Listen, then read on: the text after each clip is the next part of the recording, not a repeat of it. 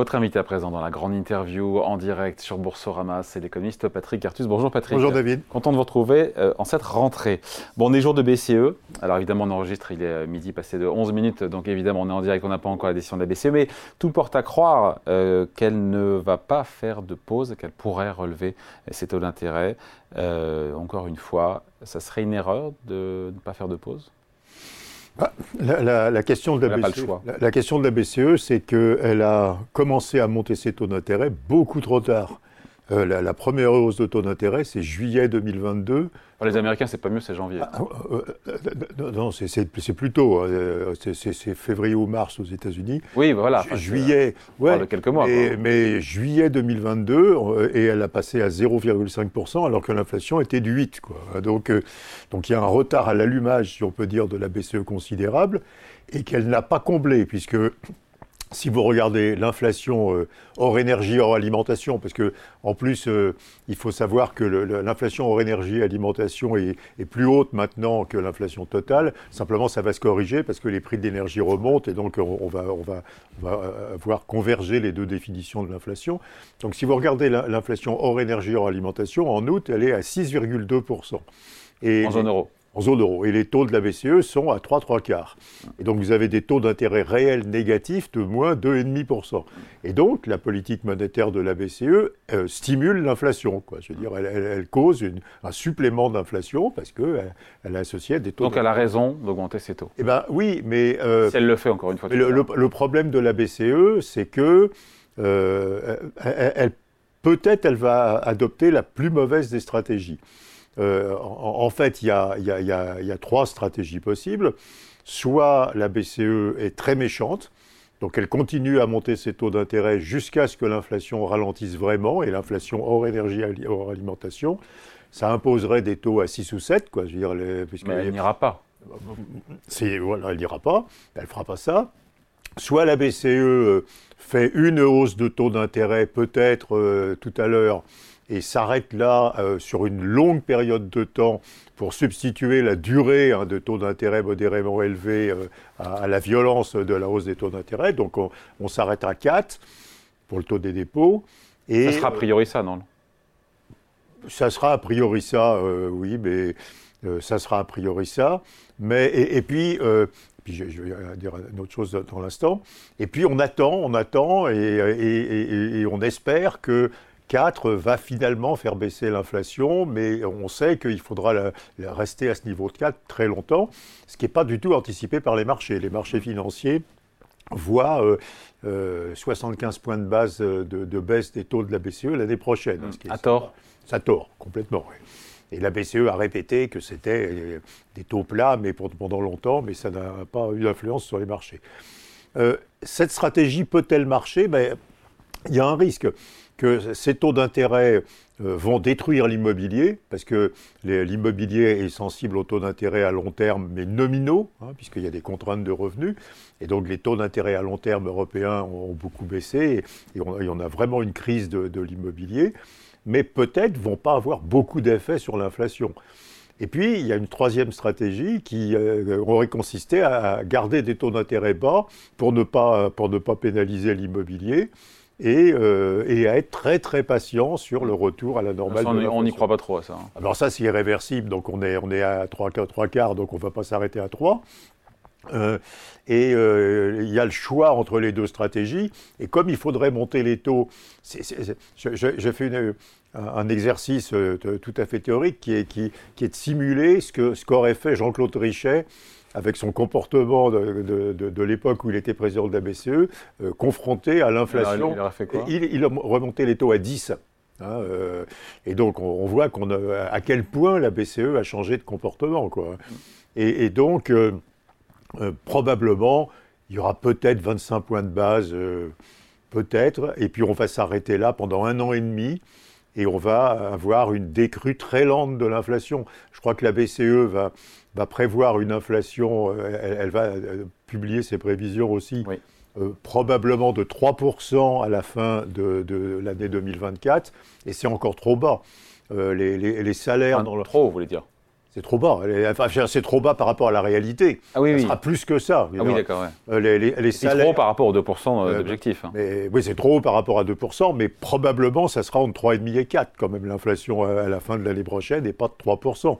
Et, la BCE. Fin 2024, on sera encore à 4% d'inflation. Oui, oui, parce que les, salaires, les, enquêtes des, des, des, des instituts d'analyse de, ressources humaines, etc., prévoient des hausses de salaire moyennes en Europe l'année prochaine entre 4 et 4,5 et il n'y a pas de gain de productivité. Donc ça fait 4, 4, ou 4,5 d'inflation de base, quoi, je veux dire. Donc pour vous, fin 2024, on sera à 4% d'inflation Oui, probablement autour de 4% d'inflation et pas autour de 3%. Mais, mais euh, probablement la BCE acceptera ça, donc va accepter que le, on retourne, on retournera pas à 2.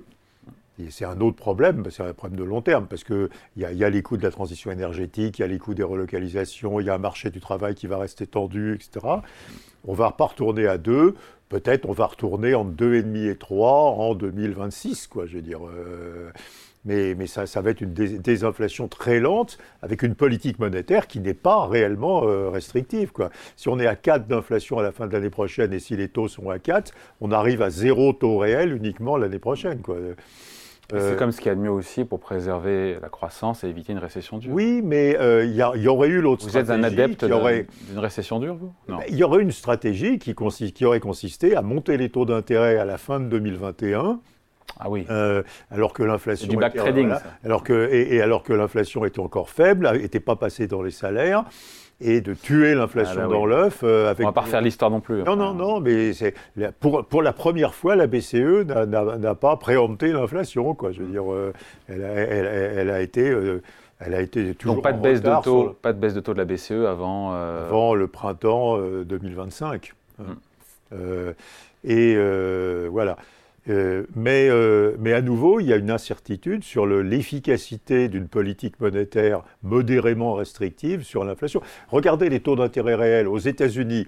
Si vous regardez, il faut, faut, regarder les choses comparables. Vous enlevez les loyers, euh, les loyers fictifs, hein, les loyers imputés aux propriétaires. En plus, c'est un chiffre stupide parce que ça, ça représente. 3,7% des prix à la consommation. Oui, mais alors vous êtes, à, les chiffres vous êtes à 3 si vous enlevez les, loyers, imputés si vous gardez que les loyers effectifs. Donc le chiffre comparable avec l'inflation européenne, euh, c'est 3. Euh, avec une croissance qui hors, énergie et alimentation, hein, toujours. Hein. Et, et, et, ça fait, et les taux d'intérêt sont à 5 un quart. Donc il y, a, une politique monétaire vraiment restrictive aux États-Unis. À hauteur de 2 points. à hauteur de 2 points. Et, dans la zone euro, c'est moins, moins 2,5. Quoi. Je veux dire, c'est une politique monétaire très expansionniste. Il faut réaliser qu'il y a 3 points d'écart d'inflation entre les États-Unis, enfin la zone euro et les États-Unis.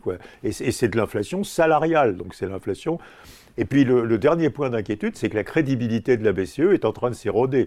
Si vous regardez les anticipations d'inflation, alors vous savez, Mario Draghi avait dit que la BCE devait regarder les swaps d'inflation à 5 ans dans 5 ans. Et si vous regardez ces swaps d'inflation à 5 ans dans 5 ans, ils sont à 2,7%. Et ils montent continuellement. Euh, ils montent euh, depuis le début de 2021. Ils étaient à 1 et on est à 2,7.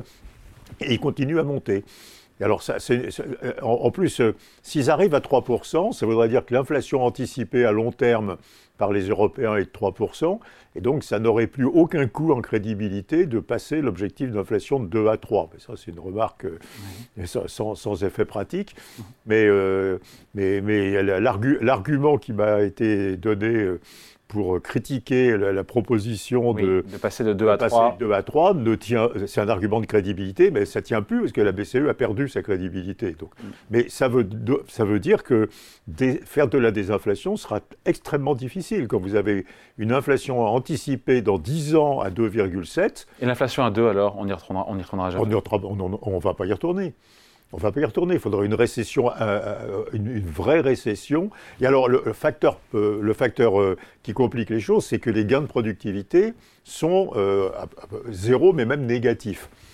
Et donc, quand vous avez zéro de croissance, il y aura à peu près zéro, enfin peut-être 0,2 de croissance sur les quatre trimestres de cette année dans la zone euro. D'habitude, c'est une récession. Et d'habitude, le chômage aurait monté, ça aurait ralenti l'inflation. Mais les gains de productivité sont négatifs. Donc zéro de croissance, ça, ça fait à peu près 1,5% de hausse de l'emploi. Et l'emploi va continuer à augmenter plus vite que la population en âge de travail. Qu'il y a une bonne chose aussi, que l'emploi augmente alors que l'économie ralentit. Ah oui, mais ça veut dire, ça veut dire que les, le, le, le, chômage va rester très bas et va même, va même encore baisser probablement. Et donc, il n'y a pas de frein aux hausses de salaire. Hein. Euh, la Banque de France euh, vient de, dans sa nouvelle note de conjoncture qui a été publiée avant-hier, c'était mardi, euh, la croissance française devrait tenir le coup avec un petit 0,1 ou 0,2 de croissance au troisième trimestre. elle ne voit pas l'avenir en noir. Ce n'est pas le cas de BNP Paribas qui, pour le coup, s'attend à une chute du PIB au troisième trimestre. Vous vous situez comment, vous? Sur la France De toute façon, il y, y, a des révisions. De, il y a des révisions de la croissance euh, deux ans après que hum, hum. dans, l'indifférence totale rester de, modeste, hein. de, demi-point. Donc, si tu veux, bon, euh, euh, bon, en réalité, on est autour de zéro de croissance, zéro plus, oui, zéro plus. Il y a, il y a un facteur qui dope la croissance. Bon, ben, c'est le budget. Hein. le budget n'est pas, est pas restrictif en France. il y a Bon, il y, a, des facteurs quand même de freinage de la croissance. Hein. Il y a les exportations. Le commerce mondial de biens est en croissance négative hein, en 2023. Euh, il y a euh, l'investissement des entreprises qui se replie. Euh, à partir du deuxième trimestre, hein, assez fortement. Il avait bien tenu. Et il y avait, oui, mais il se replie à partir du deuxième trimestre. Euh, bon, il y a un potentiel de hausse de la consommation des ménages, hein, parce que euh, nous, nous continuons. Enfin, le, taux d'épargne en deuxième trimestre, c'est à 18,3%. C'est énorme, quoi. Je veux dire, on épargne trop. Mais bon, c'est pas. Bon, c'est Probablement, oui, sur une croissance autour de zéro, hein, c'est difficile. mais, mais, honnêtement, ça, ça peut pas Avec des secteurs qui vont parfois mal, 150 000 postes pourraient être supprimés dans le bâtiment d'ici 2025, nous a dit la Fédération bancaire du bâtiment. Euh, Est-ce que on n'a pas un gouvernement qui donne le sentiment de vouloir répondre à cette crise du Non, le, euh ben, je, je, crois qu'Emmanuel Macron ne s'intéresse pas du tout au bâtiment, euh, au logement, enfin au problème de logement. Bah, c'est depuis le début. Hein. Il y a, l'IFI qui taxe que l'immobilier. Euh, il, y a, eu une, réduction des aides euh, à, l'acquisition de, la propriété, à l'accession à la propriété. Je, crois qu'Emmanuel Macron et le gouvernement préfèrent moins d'investissement en, logement et plus d'investissement des entreprises. Bon, l'investissement en logement, enfin, on a, 2 millions de logements insalubres en France. Hein. Mm. Et on a sous-investi, on n'a pas assez construit de logements pendant, pendant des années. Euh, on, sait qu'il faudrait à peu près construire 500 000 logements par an pendant une dizaine d'années pour rattraper le retard. On va construire 300 000 logements cette année à peu près. Hein. C'était 370 000 l'année dernière. Euh, je, pense que ça, va vraiment, créer des problèmes et, ça crée un problème économique. Par exemple, il n'y a pas de mobilité euh, des Français géographique euh, parce que les logements sont trop chers, sont difficilement vendables, il n'y a, pas de liquidité du marché de l'immobilier. Et, c'est un handicap d'avoir pas assez de logements et d'avoir un marché de l'immobilier aussi rigide. Donc, donc je, n'adhère pas à la politique de sacrifice du logement euh, sur l'autel de l'investissement des entreprises. On avait Jean-Pierre Petit, l'économiste, qui était à votre place euh, il y a deux ou trois jours, qui nous disait avoir une baisse des prix de l'immobilier, encore 10% de baisse de plus d'ici fin 2024, début 2025. Mais le, problème, c'est qu'il y a une rareté de l'immobilier. Alors, euh, le marché, l'immobilier en France, enfin l'immobilier résidentiel. Hein, oui, on parle de ça. L'immobilier résidentiel, ça juste plus par les quantités que par les prix. Mm. Euh, on, va avoir 20 ou 25% de baisse des mises en chantier, hein, des, volumes. Euh, La transaction mise en chantier, euh, permis, les, ventes, enfin de tout ça, tout ça va baisser de presque 25 Les prix de l'immobilier, ils vont baisser cette année de 4, 5, 6% suivant les régions. Et donc c'est un ajustement en termes de prix qui n'est pas suffisant pour susciter une, hausse de la demande. Enfin, l'ajustement en termes de prix est bien inférieur à la hausse des coûts qui sont liés à la hausse des taux d'intérêt. La baisse va se poursuivre. Et, oui, et, de combien? Parce qu'il y a une rareté structurelle des logements. Même, euh, même, même si les taux d'intérêt sont plus élevés, il y a beaucoup de gens qui cherchent à se loger. Qui ont Donc il reste combien de baisses encore sur l'immobilier? Mais, mais, pas beaucoup, parce qu'à nouveau. regardez aux États-Unis. Aux États-Unis, c'est impressionnant. Les prix de l'immobilier montent aux États-Unis. Les prix de l'immobilier. Alors qu'ils ont des taux de financement hypothécaire, oui, des taux pour le coup, à 7 ou 7,5. 7,3. Ils s'endettent à depuis... 30 ans, 25 ans. À oui, mais c'est la même façon. Il y, a, il y, a, une vraie rareté. Il y a, il y a plein de gens qui ont de l'épargne accumulée, comme en France, qui, qui, ont gardé de l'épargne de la période du Covid. Alors ces gens-là, je ne sais pas où ils sont, parce que moi, autour de moi, ni moi, moi je ne les vois pas. Mais ah ben, en France, il y, a il y, a un stock d'épargne colossal. Il est chez qui? Il est chez vous? Il est où cet argent? Ah ben, Il est partout. Enfin, je veux dire, il, y a, il chez les gens qui épargnent. Mais les gens qui épargnent, enfin, le taux d'épargne en France est, est, 4 points supérieur. Au, donc on n'a pas du tout des épargnés comme les Américains, on a continué à épargner. Donc il y a un stock d'épargne gigantesque. Donc il y a plein de gens qui ont les moyens d'acheter des, des, de, de l'immobilier. Et donc ça crée, comme aux États-Unis, hein, il y a un rationnement. Les gens ne peuvent pas acheter alors qu'ils sont acheteurs. Mm. Et donc, ça fait, aux États-Unis, ça commence à faire remonter. Donc, les prix immobiliers ne vont, ils vont pas énormément baisser. Ne vont plus beaucoup baisser. Ils vont plus beaucoup baisser. malgré une très grande chute de l'activité en volume. Hein. Bon, un petit mot du pétrole avant de se quitter. Le pétrole qui est euh, toujours à plus de 92 dollars le baril, 30% de hausse euh, en, trois mois. Euh, importante pénurie d'offres nous attend quatrième trimestre, nous a dit hier l'Agence internationale de l'énergie. déficit qu'elle chiffre à un million de barils jour. On commence à s'inquiéter ou pas de, voir le baril qui. Ah oui, mais les, Saoudiens. oui, merci les Saoudiens, merci les Saoudiens. maîtrisent le marché. L'Arabie Saoudite est un, des rares pays qui pourrait augmenter sa production. Or, ils produisent plus que 9 millions de barils jour, ils pourraient produire 12. Et donc, ils ont compris que euh, l'élasticité euh, au prix de, de, la demande mondiale de pétrole est pratiquement nulle.